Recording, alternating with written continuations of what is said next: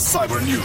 Antena 3. Cyber News. Antena 3, voltamos às notícias da tecnologia. Já chegou ao mercado o carregador mais pequeno do mundo. E a Amazon compra a rede social de livros Goodreads. Cyber News. Cyber News. É do tamanho de uma borracha, já dá muito jeito para acabar as conversas que ficam a meio quando lhes falta a bateria. Quantas vezes a conversa ficou por acabar porque a bateria do seu telemóvel foi-se. Pode dar jeito para uma situação de emergência e pesa pouco na carteira ter um carregador bem pequeno a funcionar. É como o Fuel, que quer dizer combustível, pretende ser. É um carregador que foi agora criado para além de ser um carregador de telemóvel e ser o mais pequeno do mundo, promete dar mais 20 a 30 minutos de bateria na hora.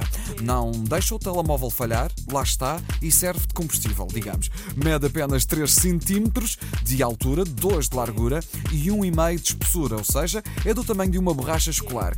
O equipamento foi criado pela empresa britânica Devotech. O carregador liga-se ao telemóvel através da porta micro USB. É compatível com a maioria dos aparelhos, à exceção do iPhone, mas pretende lá chegar depois de certificado. Cyber News. Cyber A News. Amazon acaba de comprar a rede social de livros Goodreads. O negócio vai colocar uma das maiores livrarias online do mundo a controlar um dos mais conhecidos serviços de recomendação de livros, o que já suscitou preocupações entre os utilizadores da rede social de livros que temem ficar sujeitos às regras regidas da Amazon.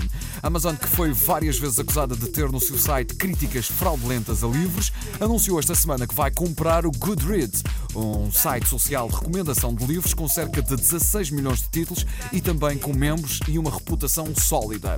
A multinacional americana vende muitos tipos de produtos e de serviços, incluindo serviços de armazenamento de ficheiros e de transmissão de filmes e séries.